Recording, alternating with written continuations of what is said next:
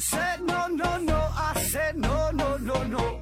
You say take me home, I said no, Perignon. You said no no no, I said no no no no, no no no no.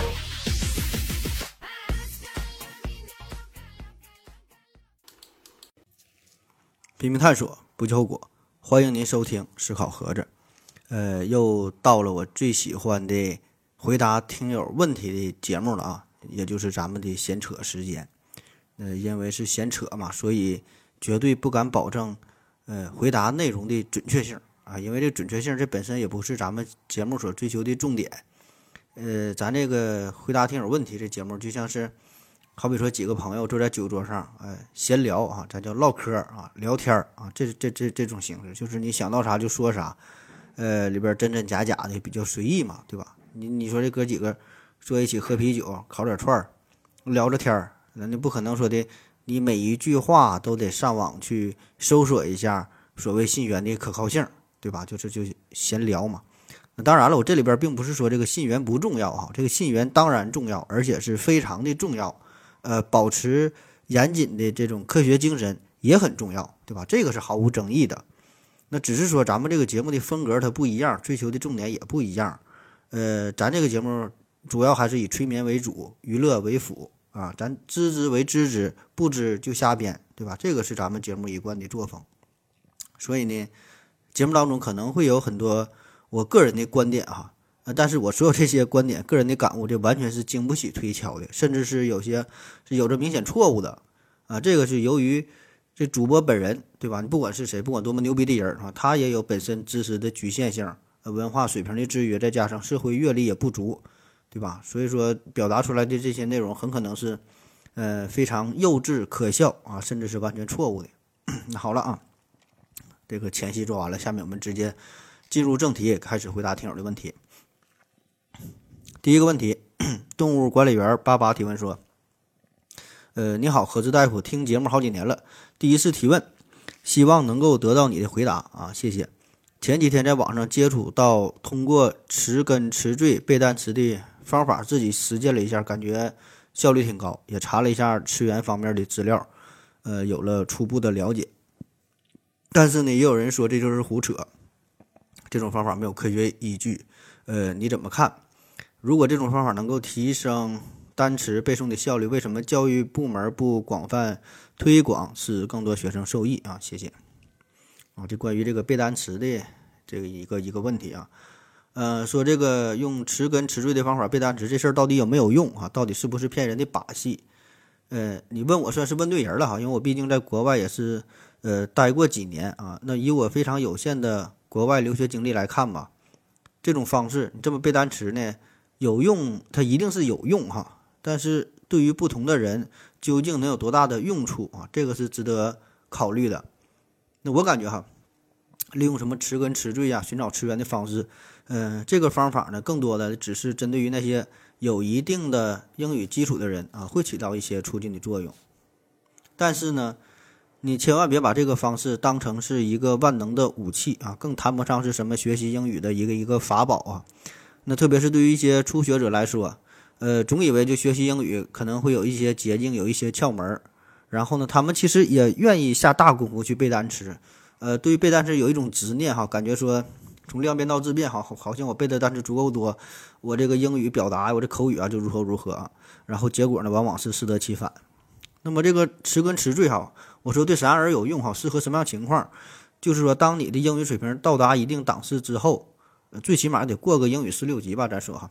那么这个时候呢，你自然就可以呃探索出一些词根词词缀呀，呃什么词源呐，一些规律性的东西，然后再利用这些共性的东西，呃就可以让你对这门语言产生更加深刻的理解啊，而不是说的你刻意的啊，按照这个呃所谓一些培训班啊给你这些方式去背啊，这就因果倒置了啊，就是。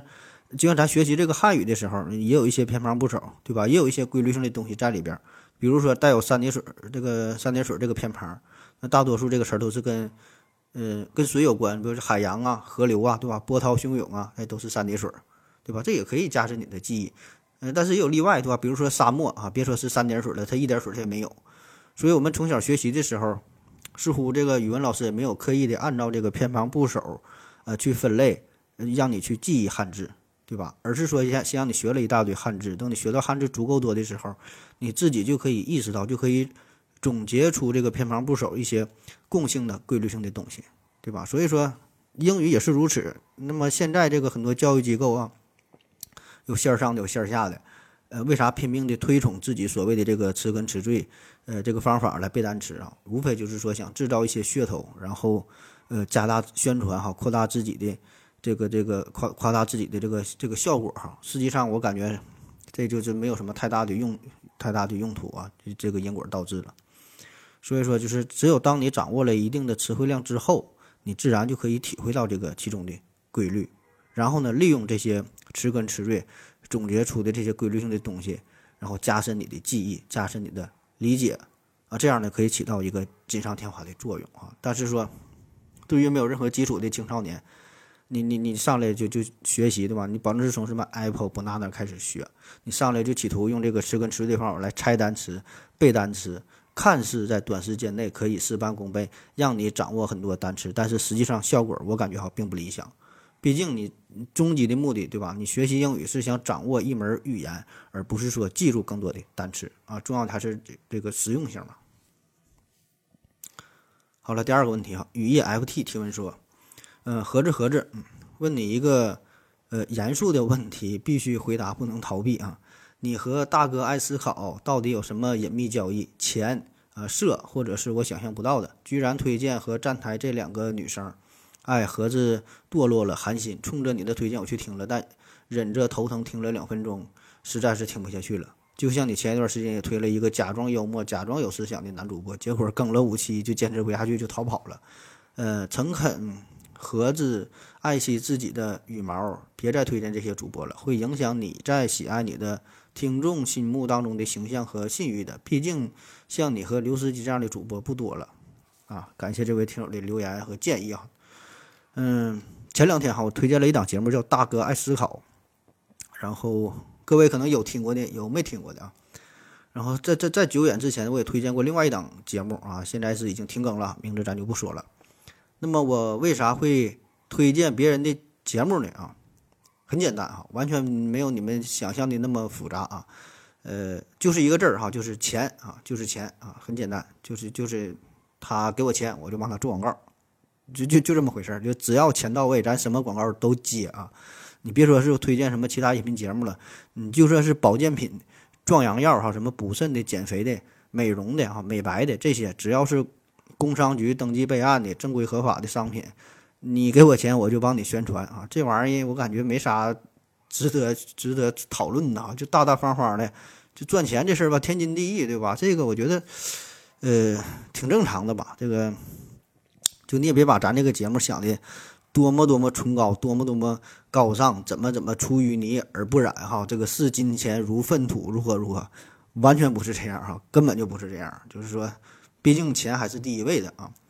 呃，我对我自己节目有我有我的定位，对吧？我也有我的原则啊。当然，听众们你是有你的要求啊，但是说你不能用你的要求，用你的准则来约束我的行为，对吧？就是我爱惜羽毛这事儿呢，确实我也想爱惜羽毛，但是比羽毛更重要的是你得先吃饭啊。那么作为作为一个活着的落汤鸡，我感觉总比一个死了的这个孔雀标本要强，对吧？所以这个外表看起来很美没有用哈，你首先生存是第一要务啊。当然了，话说回来，如果你每期节目各位您您都能打赏个十万八万的，我也保证不再植入任何广告啊，我就消消停停的做节目啊。别说是我做节目。你真正能说一每期节目保证都给我打十万块钱，我趴被窝里我给你讲，我现场直播那都好使啊。好了啊，下一个问题，呃，宁波队长 plus 提问说：你好，非常啊非著名泌尿外科医生何子老师，我很好奇，隔壁野兽派歌唱表演艺术家刘司机经常提到的黄博士、潘博士，到底是真有其人，还是刘司机精神分裂出来的人格？啊，这个事儿，这我真是不太知道哈。你这你直接问问刘司机也就完事儿了吧？到底有没有他这两个朋友？嗯，总有一些朋友会，呃，向我咨询一些关于刘司机的问题啊，零零总总的，还有关于什么黄博士如何如何。这事儿呢，我真是不太清楚啊，并不是说不想回答大家，或者是刻意的要为刘司机保密哈。这个我和老刘的关系，呃，没有你们想象的那么那么熟悉，那么那么好哈。就是，呃，更多的呢，只是在节目当中节目当中进行一些互动，然后互相吹捧。呃，其实主要的就是为了制造一些节目的效果，对吧？这个就是跟做综艺差不多啊，就是找一个梗，然后说来说去的。对吧？然后听着比较热闹，但是在现实当中呢，接触的呃并不多啊，彼此呢也呃没有不怎么了解哈。毕竟呃我们现在也生活在不同的城市啊，离得非常远，平时也没有什么过多的往来，没啥接触，也不可能说天天发微信，对吧？俩到俩爷们，两个大老爷们天天发微信，这事儿看起来好像 有点不可以不可理解啊。所以说真是没啥交流啊。之前倒是见过几次面，也吃过几次饭啊，但这个次数也是呃非常有限啊。所以这个。有一些问题你要问，就直接问刘司机了。你这个问我，我拒绝你吧，还感觉好像是不给你面子啊，显得挺冰冷啊。但是确实，嗯，这真不知道啊。这个下一个问题，嗯，月上柳梢头提问说：何总何总，听了你全部的节目，觉得你对很多问题看法还是很有见地的。刚刚群里提了这样一个问题，但大家意见不呃意见不一，想听听你的看法。题目如下：说各互联网平台算法是否应该公开，并有统一的行业标准？算法是不是要有道德和价值观？算法是不是可以呃制成一个互联网领域共同遵守的法律？我这里指的算法不是纯技术的，只是道德层面的底线。再补充一下，我说的互联网算法不是计算机的算法。呃，这位朋友这个留言。说的我感觉没太整明白，就是我没太理解吧。我不知道你这个里边说的这个算法到底指的是哪方面哈，我就由你这个问题说说我自己的一些理解吧啊，对不对的就这回事了啊。那么我觉得吧，这个互联网平台啊，各个各个公司吧，这主要就是两方面哈，做商业的两方面就是道德与法律。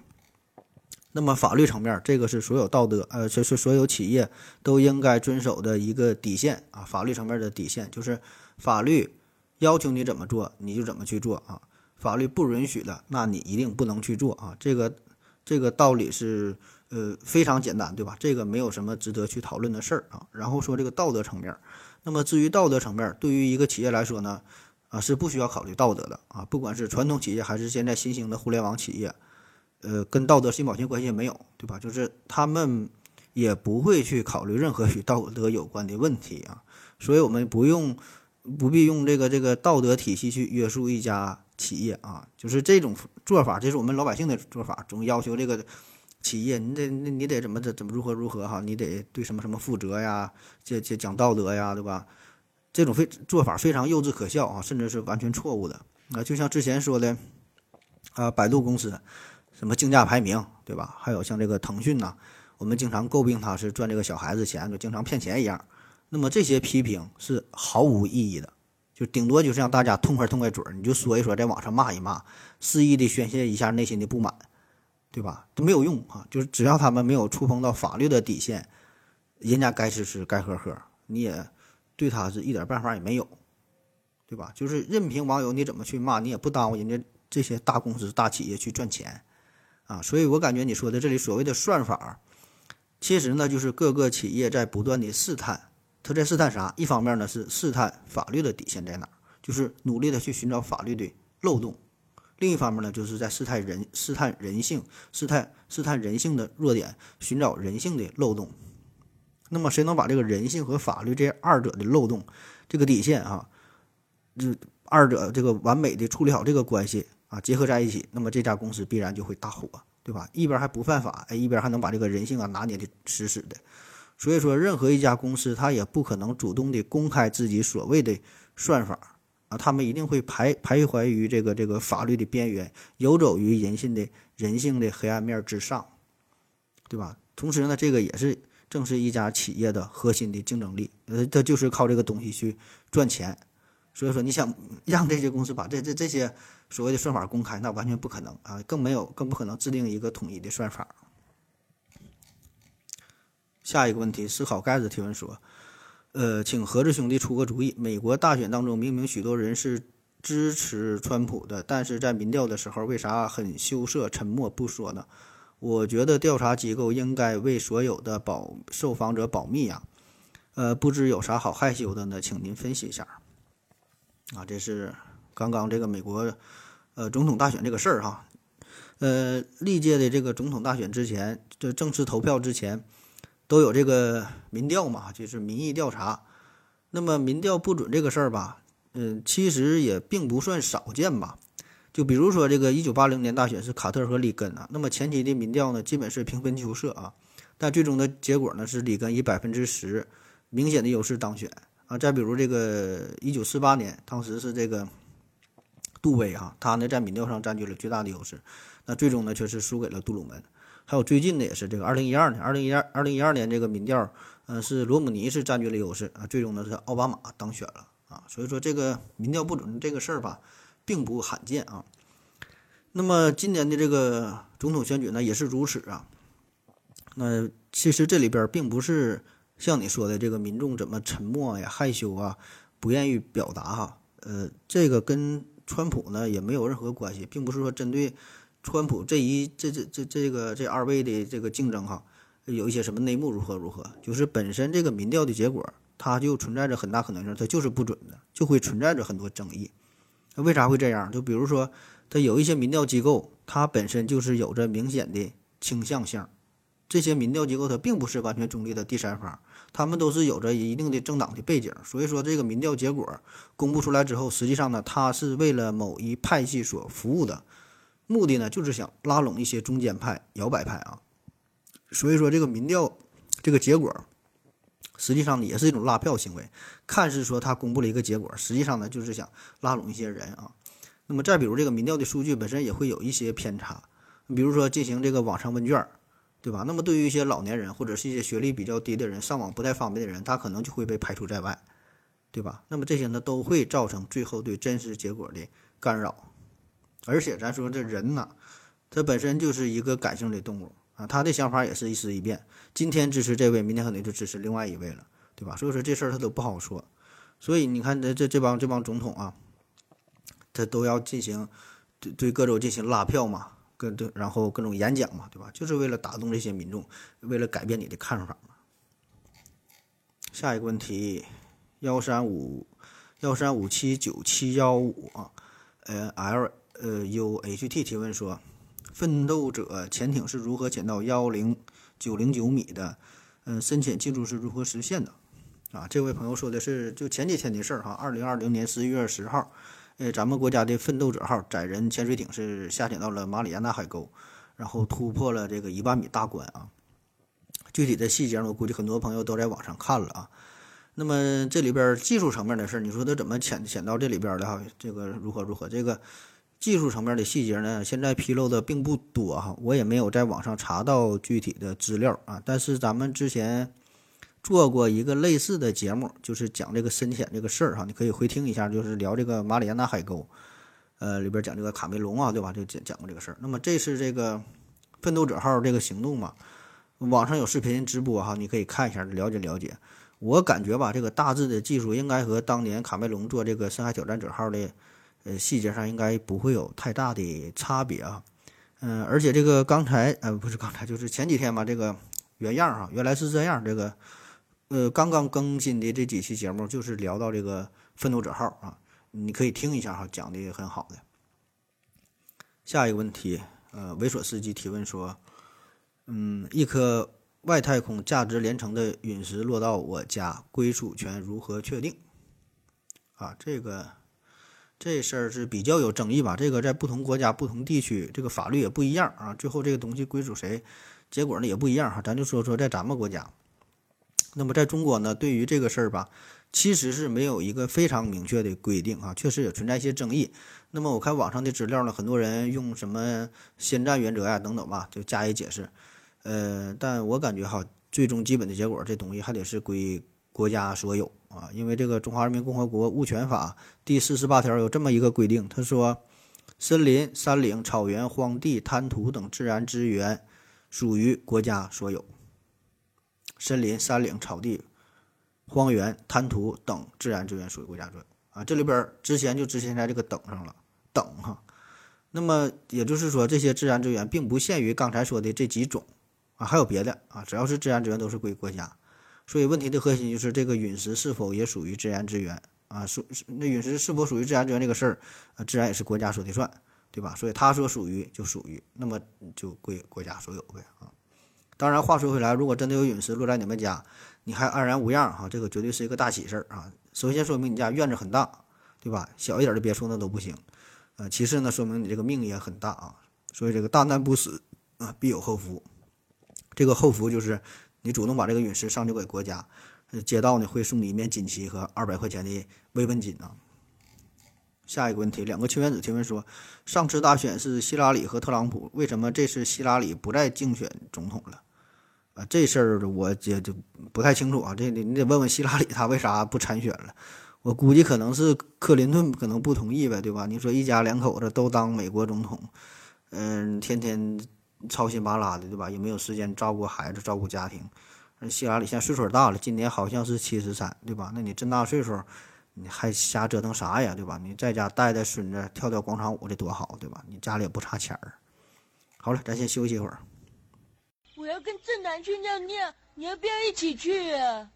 我也要去。哎，风姐。我要跟正南、阿呆一起去尿尿，你要不要一起去啊？好了啊，喝了口水回来，咱们继续聊。下一个问题，嗯，吉米王提问说：何总，最近我老婆一直以为一直为自己的皮肤变差而困扰，经常心情低落（括弧在我看来属于正常的衰老）（括弧完了）。最近开始寻求医美方式。今天刚陪她打了水光针，每月一次，已经预定了三次。网上关于医美的信息营销性太强，分不清真假，感觉有点无力。另外，我自己对医美持怀疑态度。当然，医美这个问题可能太大，如果不好聊的话，可以仅就医美中的水光针聊一聊。我想了解一下这东西到底科不科学，是对绝大多数人都有效的吗？呃，可能会有哪些副作用？这种水光针并不贵（括弧套餐价平均一针不到一千块钱）（括弧完了）。我所担心的是，打了水光针，最后皮肤反而会越来越差了啊！谢谢。呃，你这个问题，无论是关于医美还是所谓的水光针呢，这个我真心是不太懂啊。呃，听说过，但是没研究过啊，就不感兴趣嘛，也也没关心这方面，这个到底是怎么回事啊？反正我本能的感应哈，我会觉得这些东西就是骗人的。当然，我这种说法，我这个态度本身就很不科学，对吧？没有调查，没有发言权。你都不知道这东西是啥，你不可能上来就说人家是骗人的啊！但是我确实就是感觉东西是骗人的啊，这就是我的一个想法。那么这个东西到底咋回事啊？我也我也不感兴趣，我也不想去调查啊。反正我的态度我已经表表明了啊。那么这类东西，我觉得呢，更多的呢就是有钱人的游戏，嗯，离咱们平民老百姓的生活可能还是相对比较遥远吧。这个你说这个一针一千块钱，觉得不太贵，嗯，这个反正。看您个人家庭吧，可能对于有些人来说还是比较贵一点吧，对吧？一千块钱也不是小数目了啊。当然，这个爱美之心叫人皆有之啊，特别是到了一定年龄之后，女性到了十八岁之后啊，都想要永驻青青春，对吧？永远就想定格在十八岁啊，这种心理也是完全可以理解啊。所以说，上升到这个层面的话，呃，这根本就不是在讨论这个东西是否科学的问题啊，这是另外一个范畴的事儿。对吧？就像是你到了一定年龄之后，岁数大了之后啊，大大伙儿都怕死啊，都会服用大量大量的保健品。那这个东西有没有用，咱也不知道啊。就是买一个心理安慰啊，你会觉得这万一这东西有用的，对吧？吃总比不吃强啊。所以很多东西它都不是这个医学范围呃这个科学范范畴之内的东西，呃，所以就不要用科学的态度去衡量它，去检验它啊。很多事情本身它就不科学。对吧？所以说这个事儿你要划清界限啊，什么是属于科学的，什么是不属于科学的？下一个问题，盒子你好，你看过《三体》吗？为什么我推荐给别人看《三体》，但没有一个人能够看看够五十页啊？给别人推荐书，人家没看啊。嗯，咱有一句老话叫“己所不欲，哈，勿施于人”。那么对于看书这个事儿呢，就得反过来说，就是“己所欲，也勿施于人”啊。不管你爱看不爱看的书。尽量你就别把别给别人推荐了，因为看书这个事儿吧，我觉得这是一个非常私密的事情。嗯，就是人和人之间会存在很大的差别。就比如说你身边你有很多好朋友，大伙儿可以一起吃饭，一起喝酒啊，一起打麻将啊，一起玩网游啊，一一起出去旅游啊，可以一起干很多事儿，而且呢，大伙儿都很开心，对吧？但是你给他推荐书，推荐你自己十分喜欢的书啊，十有八九呢，他是很难接受，不愿意去看。那么这个就与一个人的知识水平、一个人的人生的阅历、他的生活环境、他的工作的环境，对吧？他的家庭啊，很多方面都有关系。那么你打开一本书，其实就相当于呈现一个全新的世界。所以说，对于这个全新的世界，他可能完全是不接受的啊。所以呢，他你推荐啥，他也不爱看啊。因为还有一些人，他就是他根本就不喜欢看书这种方式，他喜欢他不是说这个讨厌书的内容，他是讨厌看书这种形式啊。不管什么书，他都不看啊。人家喜欢看电影，喜欢听音频，喜欢出去旅游，对吧？没事听听喜马拉雅，听听思考盒子，很好，对吧？因为就不想看书啊。所以说，每个人探索新世界的方式也不一样啊。所以说，这个事儿跟三体小说无关啊。任何一本书可能都是这种命运啊，不管是世界名著还是武侠小说。还是言情的，还是科幻的啊？所以这个事儿呢，你也不用过多的去纠结啊，就记住了以后，别轻易给别人推荐书就行了啊。除非是有人问你说的，哎，你最近有什么推荐的书，介绍介绍看一看啊。所以说，免得就是自讨无趣儿啊。那么看书啊，就是你自己喜欢啥，自己偷摸就看一看啊。好了啊，下一个问题，约定的幸福提问说。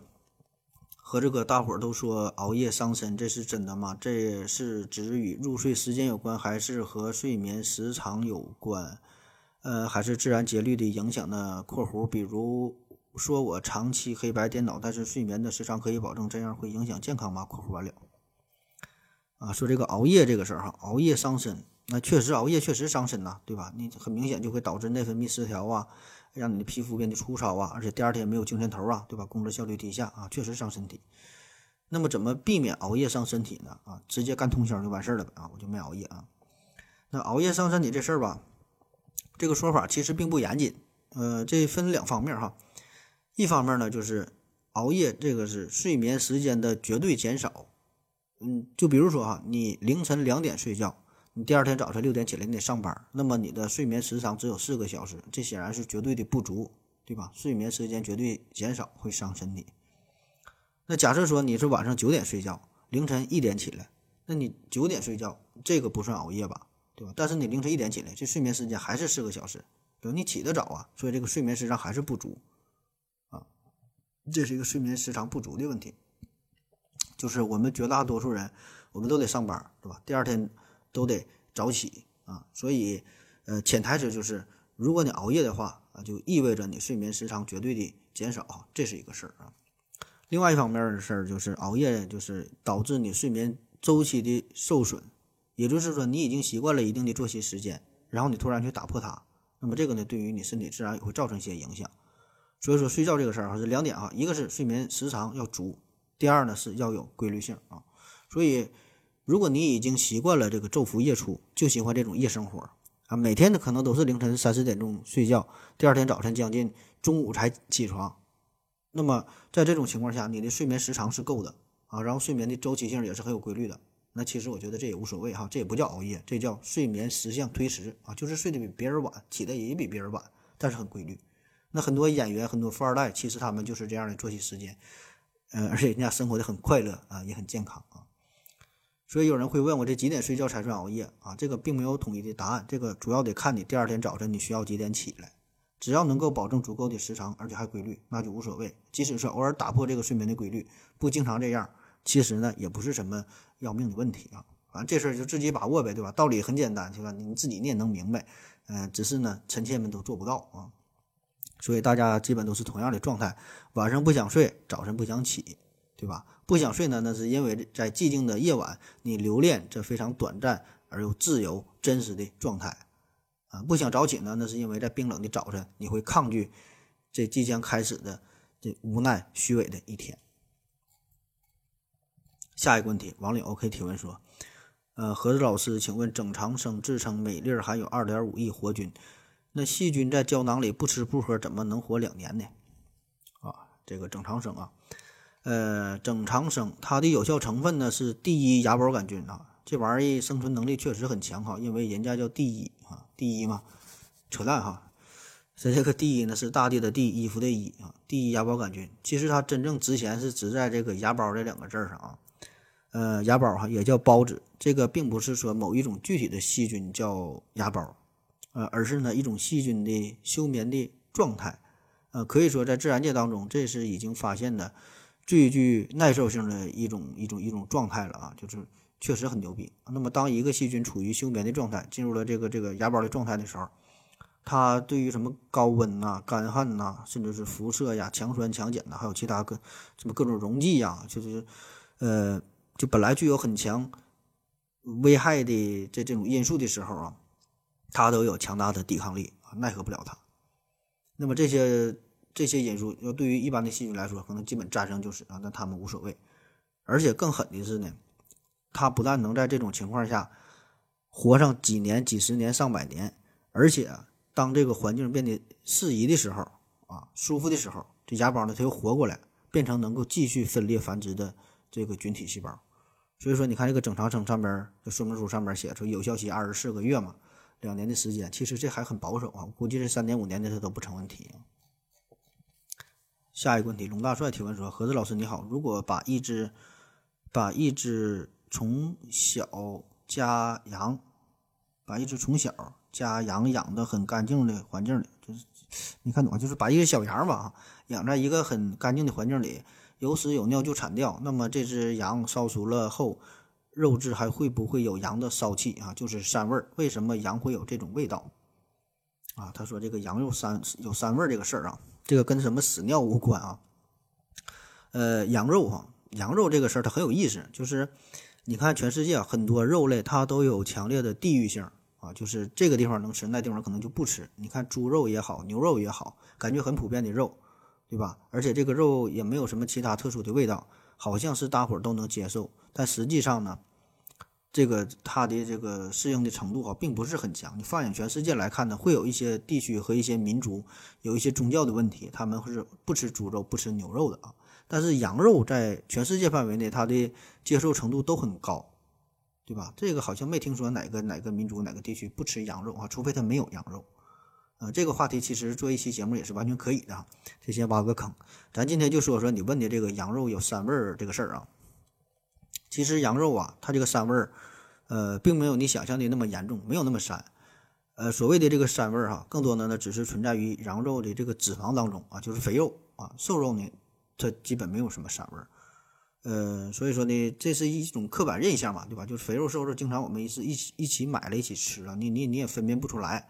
你吃瘦肉也会觉得这个也有膻味儿啊！有人做过一个双盲实验，就对比一下，他就找来一块去除脂肪的羊肉啊，基本就纯瘦的啊，然后让这个受试者呀与这个猪肉一起吃，让他品尝一下啊，这俩肉有啥区别？最后呢，他也没法分辨哪个是羊肉，哪个是猪肉，吃起来差不多。然后呢，他又把这个羊肉的脂肪部分与这个猪肉混合在一起啊，比如说拿点羊油跟这个猪肉和馅儿啊，然后让大伙儿一吃。你感觉哈，这个这就是羊肉，他他也他也分辨不出来，嗯，那么这个也正是很多无良的商贩吧制作假羊肉的方式啊，用这个羊油和猪肉混合在一起，或者和其他什么肉混合在一起，你吃出来就是羊肉味儿啊。很多羊肉串就是这么做的，撒点孜然辣椒面的，你真吃不出来啊。当然那个时候猪肉还可能比较便宜，他会这么去做啊。那么这个羊肉它呃脂肪当中为什么会有这个膻味儿啊？哎，这就涉及到一些知识点了，给你讲一些专业的内容啊。主要呢，这里边就是含有一些支链脂肪酸，尤其是是甲基辛酸，哎，它呢是起到了重要的作用。这一天天的，我不给你们整点专业知识，总感觉我跟你闹着玩似的啊。那么，为啥羊肉脂肪当中会含有这些支链脂肪酸呢？这个就与羊的消化系统有关。那上期节目咱们聊到这个居维叶嘛，啊，说他研究这些生物，说这个羊它叫反刍类动物啊。啥叫反刍类动物？就吃完东西，就不一定啥时候想起来就吐出来啊。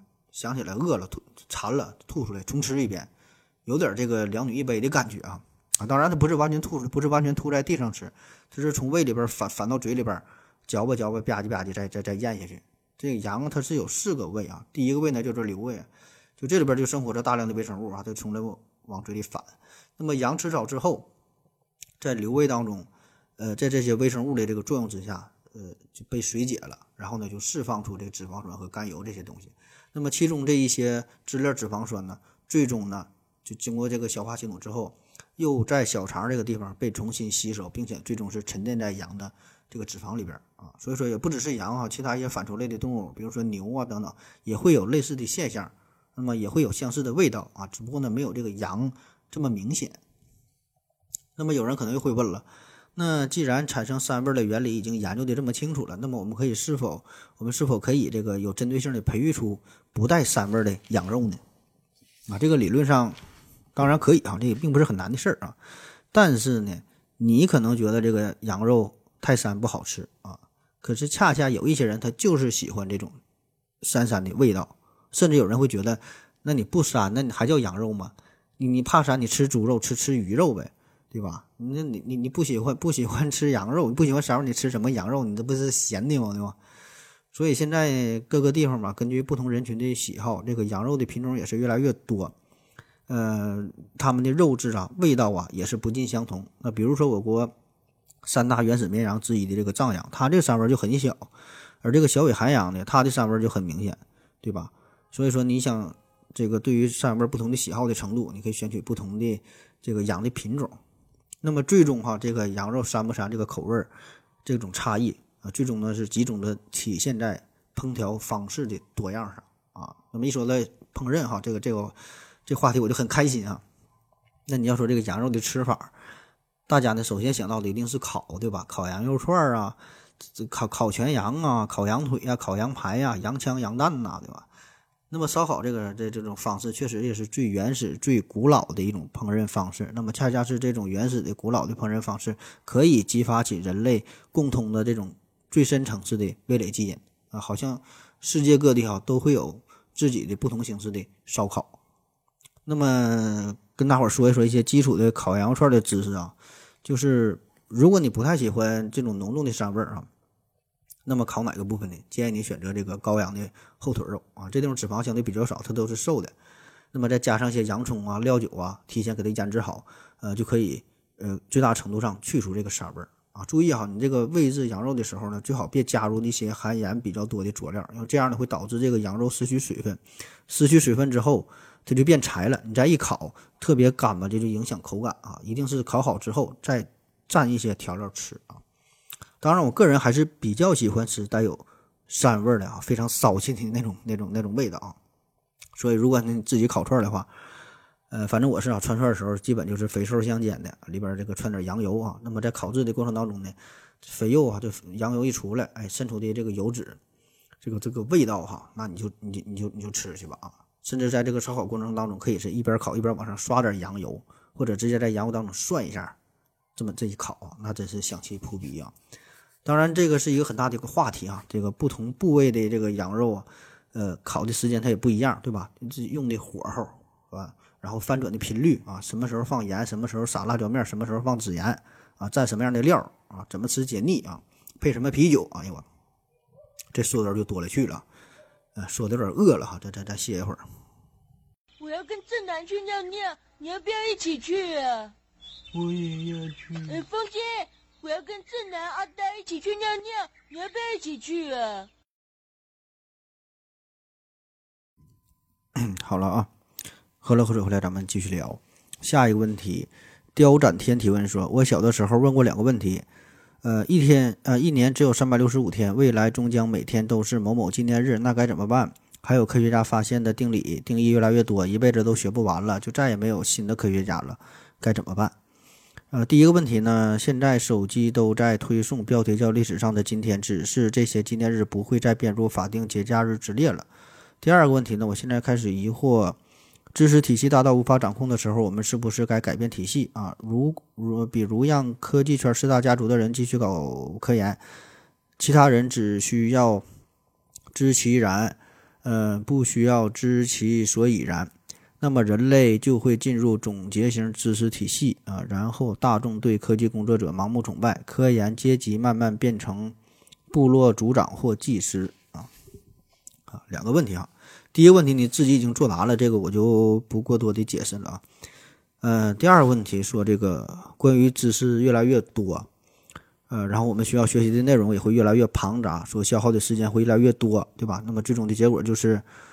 你终其一生也没法掌握足够多的知识，没法进行一些创新啊。这个问题其实咱们之前聊过很多次了啊，比如说在这个科技说史的时候聊过，还有这个塔斯马尼亚岛效应啊，这个也聊过啊。那今天就再简单说几句啊。嗯，的确啊，是咱们现在呢是处于一个知识大爆炸的年代啊，这和以前的状况状况完全不一样。那话说在二三十年前，对吧？那时候这个知识还是相对比较贫瘠，获取知识的方式也很有限啊。你想学习，没有很多的，没有更多的这个这个渠道，除了上课老师教你东西，嗯，剩下的可能是去图书馆借几本书自己看一看啊。当然，家庭条件好的可能会订阅一些报纸啊、一些杂志啊，对吧？嗯，当然，这就所有这些方式都是很有限的啊，只能是说的，凭借着自己的关系、自己的能力啊，找老师去问一问呐，谈一谈啊，对吧？你现在是完全不一样了，你现在这个问题是知识太多了，你不知道该看啥了啊，手机呀、电脑啊，对吧？整个网络上知识大爆炸，我们现在面临的问题是知识太多啊，你会需要花费更多的时间去筛选知识。对吧？而不是说的像以前是知识不够用了，所以还是庄子他厉害，对吧？他他他早就意识到这个问题，他就说嘛：“吾生也有涯，而知也无涯。以有涯随无涯，殆矣。”啊，就是你人这一生，你短短的人生，你企图用这么短暂的时间去穷尽所有的知识啊，非常可笑啊！大矣啊，就完蛋了啊，不可能的。所以你看，现在这个整个学界大体的趋势就是分科呢会分得越越来越细，就是说每一个人。啊，你干一件事儿，这样呢才能更加深入的学习，才能研究某一个具体的分支，才能有创创新啊！你能把自己这个学科这么一点事儿整明白了，那就不错了。我记得这网上有这么一个图嘛，就是说本科生学习什么，然后研究生、博士生哈如何如何，就是原来是一个球哈，然后呢是像球外边突出一个小点啊，一个小尖儿，最后是变成一个小点，非常非非常非常。很小的这么一个点，只有用放大镜才能看到。就是说，学到最后呢，就是在这一个点上做文章。那么别的学科我不太清楚啊，就是咱医学这方面，你会发现，你现在去医院看病啊，一些大型的综合性的医院，越大的医院分科会越来越细啊。外科你看有这个肝胆外科、肛肠外科、乳腺外科、甲状腺外科，甚至有些医院还有这个腹壁外科、脾脏外科、胃肠外科啊，分的那叫一个细。啊，就恨不得说每一个器官都能独立出来，成为一个科室。那而原来呢，这个统一哈都叫普外科啊，叫普通外科。那为啥会这样？就是研究的东西越来越细化嘛，对吧？也不只是医学，我想每一个学科都会面临着同样的类似的问题啊，分科越来越细。那么对于普通人来说，对于一个研究工作者来说来说哈，你你干这一行，能把自己这一亩三分地儿给整明白，那就算不错了啊。很多人是整不明白的，对吧？这都都是为了生存啊，混口饭吃而已啊。所以，我们现在这个年代吧，很少出现博物学家，呃，很少出现大神啊。你真就是说呢，能玩跨界，能把这个两个学界这这这个这个内容啊综合在一起，那就挺不容易了。你别看说现在有很多的什么什么双学位哈，全扯淡啊。你你是双学位毕业，但是你真能把这个这两门学科综合在一起，有一些。呃，独到的一些见解，有有有一些创新性的东西，那你绝对是牛逼啊！真是为人类的事业做出了巨大的贡献。所以你看上期节目咱说像聚月夜那样的，对吧？样样通，样样精啊，极为罕见啊，极为罕见。现在很难再有了吧？估计你看现在你能数得着的啊，玩跨界的可能就是这个爱德华·维腾啊，这个是比较有代表性的人物了，对吧？其他的很少，那那说出来掰手指头都能数出来，可能这几个人啊。当然那个时候居维叶他也是算赶上了好时候啊，也可能算是说摘取了滴水的果实，对吧？越到后来果实被摘没了啊，再想创新很难了，你得爬上爬到更高的树上啊，越来越难爬啊，对吧？这个就是咱现实的情况啊。总之就是说这个知识哈，它一定是以指数性的这个这个速度在不断的增长，越来越多。但是呢，人类的寿命却没能随之相应的增长，对吧？你原来可能。活到三四十岁、四五十岁，现在呢，平均寿命还是没有突破一百岁，啊，所以人的寿命增加的还是太慢啊，所以最终的结果就是，呃，学习这个事儿啊，这么非常高尚的字眼儿啊，很可能就会消耗一个人的一生，对吧？你毕生的精力都在学，但你学习没有用啊，学习的目的是什么？你得学完之后，利用自己掌握的知识啊，做出一些创新，对吧？奉献给社会，嗯，所以最终结果现在没等奉献给社会，你就已经死逼了啊。对吧？因为你这一个人他，你只有在掌握了足够多的知识之后，你才能有开创性的进展啊！你想站在巨人的肩膀上，前前提是你得爬到巨人的身上，巨人越来越高，越来越高，你没等爬到肚脐眼儿呢，你就死了啊！所以说这种情况就是所谓的科技所使嘛啊，这个也是很有道理，对吧？我觉得，那么怎么打破这个瓶颈啊？一方面就是努力活呗啊，延长人类的平均的寿命啊，活得长，学得多，哎，然后做贡献。再有呢就是。期待一些神一般的人物出现，呃，这种神人呢，可能根本不用学习太多的基础知识啊，可能人家会背个乘法口诀，第二天就把这个哥德巴赫猜想就给就给解决了，啊，今天刚学了这个高锰酸钾制氧气啊，明天可能就整出来这个可控核聚变啊，啊，当然我这也都是闲聊对吧？就像你说的，或许呢，咱们这个学习的方式可能也会发生一些转变啊，叫知其然不用知其所以然，可能把某一方面学一个大概。对吧？然后更多的精力呢，用在这个创新上啊，也有可能啊。这个之前咱聊过啊，今天就不展开说了啊。愿意听可以这个回听一下吧。下一个问题，发型都是让风给吹乱的提问说，请问何氏大神，这个蜜蜂蜂蜜啊，蜂蜜有什么营养成分？吃蜂蜜用开水泡会不会破坏掉一些营养成分？个人感觉开水泡更卫生。呃，蜂蜜这玩意儿有啥营养成分？这也没啥营养成分，你上网搜一搜呗，对吧？无非就是水呀、糖啊，一些什么酸类啊，还有一些什么矿物质、维生素啊，一些酶啊，什么蛋白质、氨基酸，对吧？就就是就这玩意儿呗。那用开水泡的话，那有一些不耐高温的东西，比如说一些蛋白质啊，就是这个酶呀，这活性可能就被破坏了啊。下一个问题，林小慧提问说：何子，请问你之前讲过乔治马洛里的节目吗？呃，如果没有的话，希望您在二零四九年之前能够讲一下啊。乔治马洛里啊，这个是非常著名的一个登山家、探险家啊。本来呢，他是一个老师啊，但是呢，他对于大自然是非常的热爱，然后最终呢，是把自己的生命奉献给了珠穆朗玛峰，就是在这个登山的过程中，呃，死掉了啊。而且呢，他这段经历是非常的传奇，呃，有很多的谜题也没有解开。嗯，这个人我们没有专门去聊过，没说的单独为他做一期节目哈。但是，呃，提到过他啊，也是花过一些篇幅讲这个人。他有一句名言嘛，就是别人问他说的，你为啥要攀登珠穆朗玛峰？然后他说，因为他就在那儿啊，因为这个山就在那儿啊，所以就要去爬啊。这咱讲这个有生之年我要去一次，呃，聊珠峰的时候说过这个事儿啊。嗯，那你既然问了，咱再简单介绍介绍吧。这个是在一九二二年哈。马洛里呢，他是首次，嗯，试图从这个珠峰北坡登顶，但是挑战失败。然后两年之后呢，他和他一个队友叫安德鲁·欧文啊，他俩呢就是结伴再度尝试登顶珠峰。结果呢，很不幸哈，是一去不复返，嗯，二人是双双遇难啊。嗯，但是就有关这两个人在死之前是否曾经曾经登顶珠峰，哎，这个事儿是存在着很大的争议啊，也被。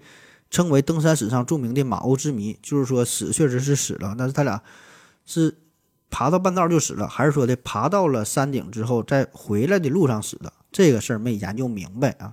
这个是在上世纪二十年代的事儿了，到现在是已经呃马上一百年，马上一百年了啊。为啥这个事儿这么重要啊？就是如果能够证明他俩生前曾经登顶珠峰的话，这个呢就将改变人类探索珠峰的历史啊，因为现在是。明确记载的官方承认的人类首次登顶珠峰的时间呢？这是一九五三年五月二十九号，是埃德蒙·希拉里和这个丹增·诺尔盖啊，他俩创造的这个奇迹。你这是一九五三年的事儿，所以呢，这个马洛里和欧文，如果他俩要是当时登顶成功的话，这个就把这个时间向前大约推进了就三十年的时间啊。当然，更久远的时候是否有人登过？你说原始人是否登过？这这这无法考证了。咱咱就不不说这个事儿，咱就说是近现代的事儿啊。那为啥说马洛里登顶这事儿存在这么大的争议啊？因为在一九九九年的时候，你看这都是很晚了，但当时他是一九二四年遇难。一九九九年的时候，一支由 BBC 赞助的美国攀登队在呃珠穆朗玛峰的北坡，大约海拔八千一百七十米的地方是发现了马洛里的尸体啊。这只是过了很多年才发现的尸体，但是呢，这个攀登队呢并没有在马洛里的身上找到他所携带的这个可达相机。所以呢，你没有相机的话，就是没没有证据啊，对吧？你正常的话，你要是爬到这个珠峰的峰顶，一定会拍照的，对吧？这个是毫无疑问的。问题就是相机没找到啊，所以推测呢，这个相机呢就是他的同伴欧文带着。但问题就是欧文的尸体到现在一直也没有找到，所以这个就留下了一个谜团哈。然后柯达公司还说呢，只要这个相机您当中的胶卷能找着，那么咱现在的技术保证可以给你冲洗出来啊。虽然咱们公司倒闭了，但是这个事儿我们负责到底啊。那么对于这个问题啊，那为啥说人们怀疑他曾经登顶成功？就是马洛里家人这一边儿，马洛里家人这一边是十分坚信他登顶成功，因为马洛里在他出发之前，呃，带着这个妻子的照片，然后他跟妻子曾经说过，就是如果我登顶成功了，我就把这个妻子的照片啊放在珠峰上作为作为纪念。呃，但是在找到马洛里的尸体之后，就整个他的这个呃身体呀，这个携带的这些衣物啊，这些这些东西啊都很完整，就并不说受伤了如何如何。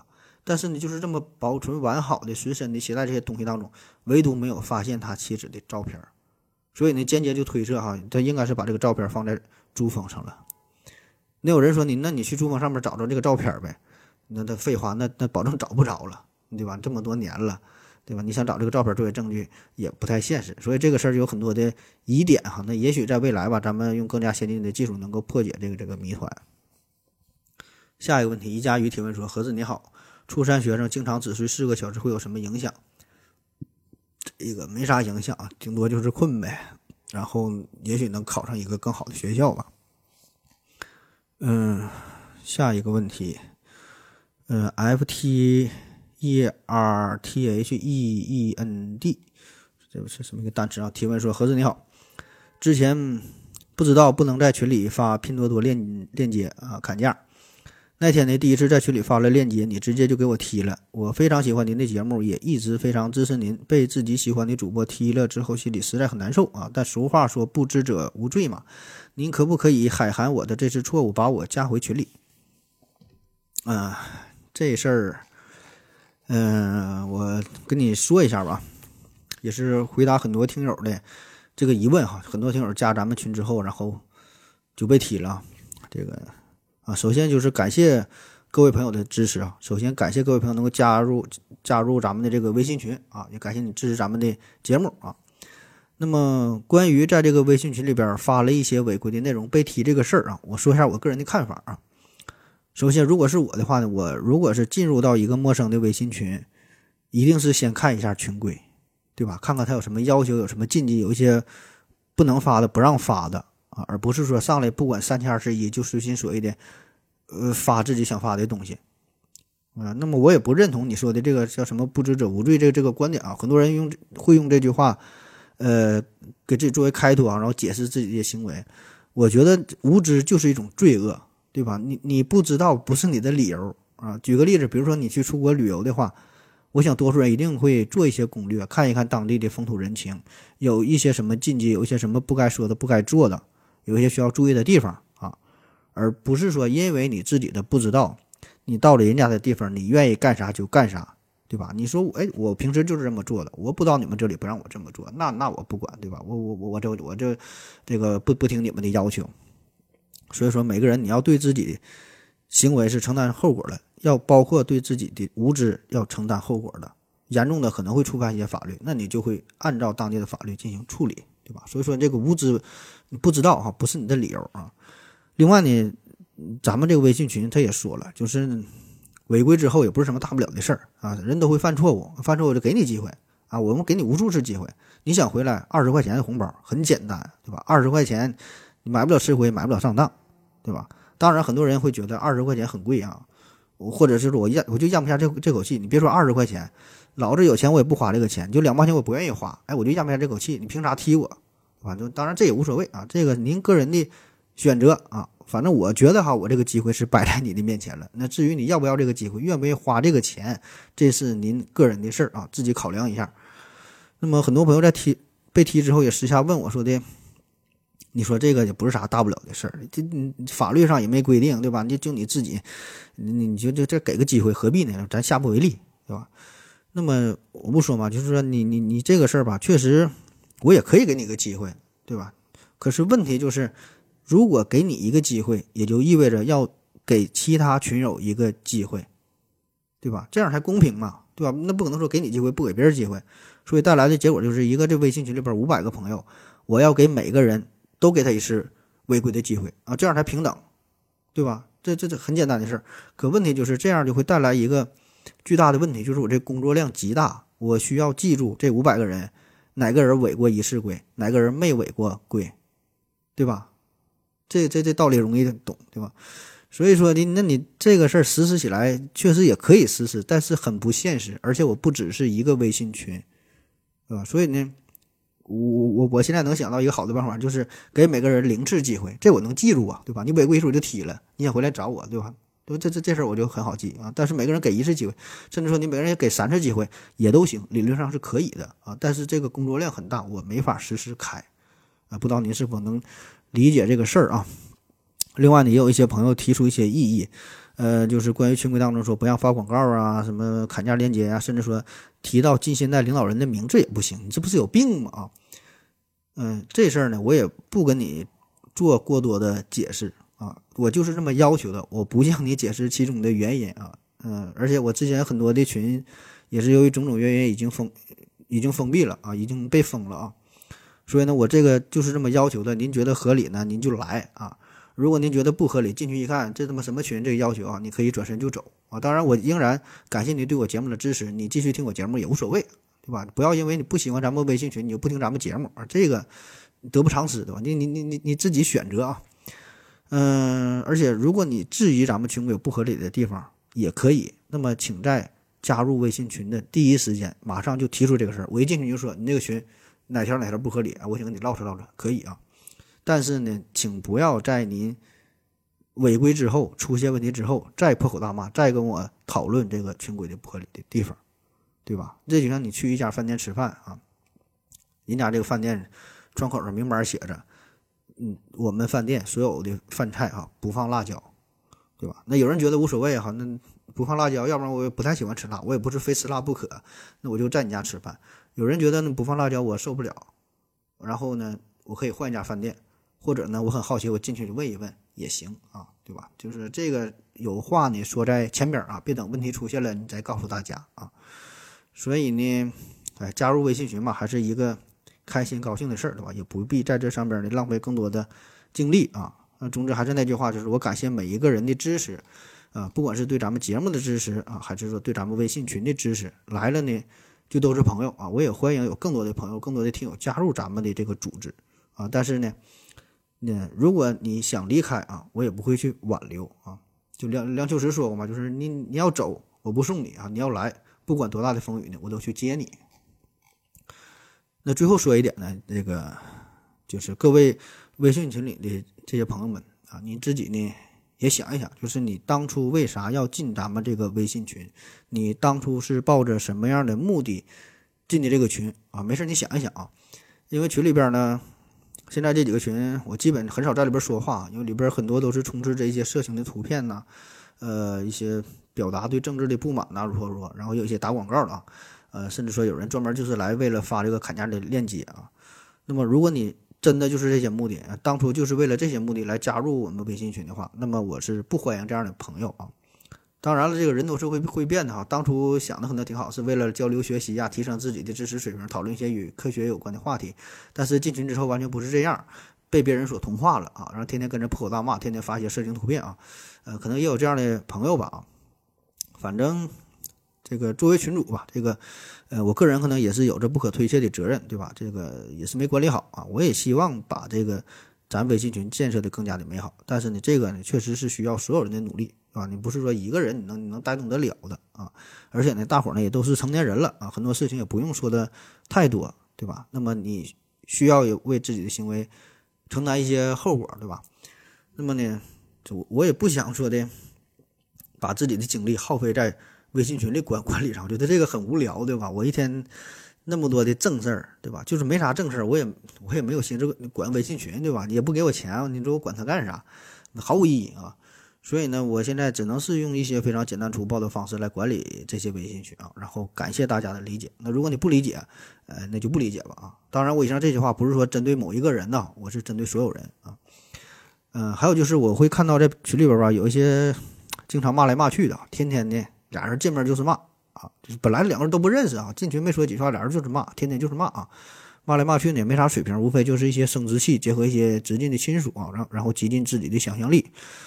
嗯，这事儿我个人感觉也是挺没意思的，对吧？因为大伙儿是因为有共同的爱好才聚在一起，嗯，希望你好自为之，就是干点正常人应该干点成年人应该干的事儿啊。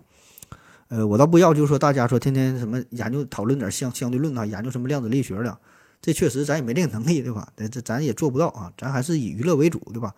哪怕说你讨论点什么电影啊，推荐点什么音乐呀，推小说啊、美食啊，拍点什么美景啊，有什么好玩的笑话啊，然后有点什么有趣的这个整点数学题啊，对吧？这都挺好的，对吧？然后不要把这些时间和精力耗费在那些毫无意义上、谩骂上，呃，或者有一些人喜欢这个打一些擦边球、发一些色情图片啊，这个我也不知道你是有什么目的，你是想证明什么，还是想表达什么啊？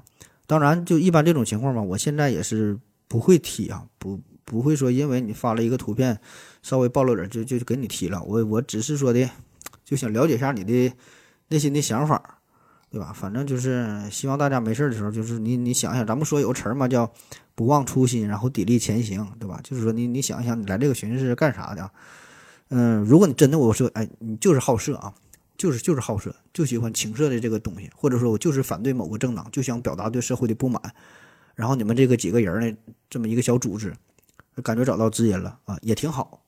那我建议你呢，你们就跟我说一声，我帮你们建一个群，然后拉一些志同道合的朋友在里边。你愿意发啥就发啥，愿意干啥就干啥的，我绝对不拦着你，对吧？我管你这事儿干啥呀，对吧？我跟你也不熟，我也不认识你，对吧？我就感觉现在这个微信群。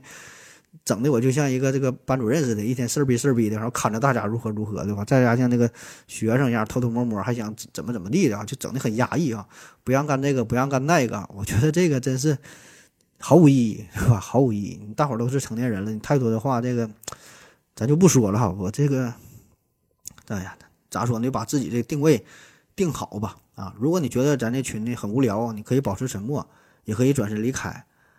嗯，如果你在这群里待着呢，你就好好待着啊！希望你过得开心啊！当然，你的开心，这个前提就是不能干扰别人啊，不能让你的开心建立在别人的痛苦之上。嗯，好了，就说这么多吧。感谢各位的收听，谢谢大家，再见。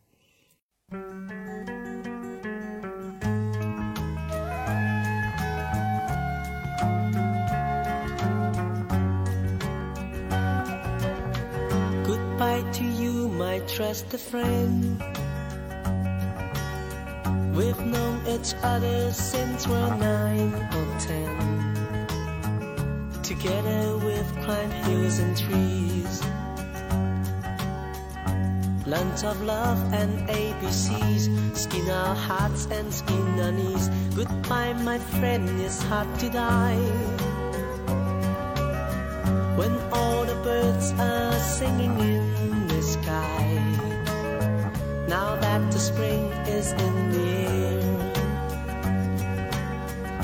pretty girls are everywhere.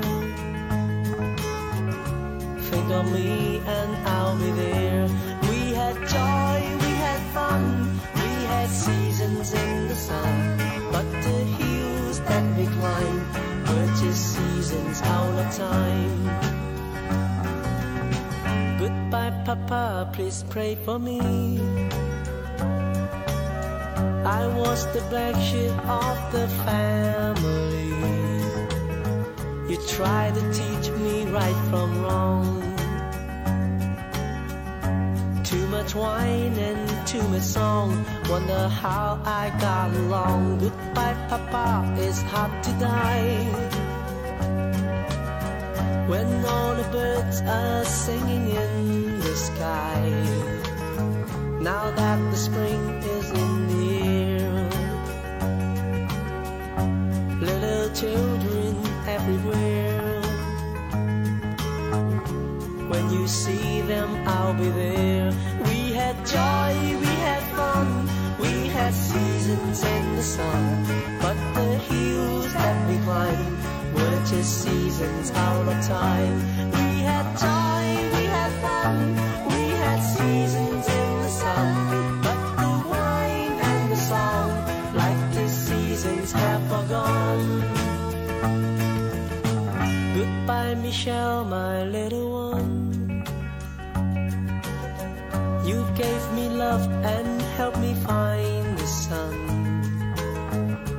every time when I was down. You would always come around and get my feet back on the ground. Goodbye, Michelle, it's hard to die. When all the birds are singing in the sky. Now that the spring is in the air. Look, the flowers everywhere. I wish that we both could be there. We had joy, we had fun, we had seasons in the sun. But the hills that we climbed were just seasons out of time. We had joy,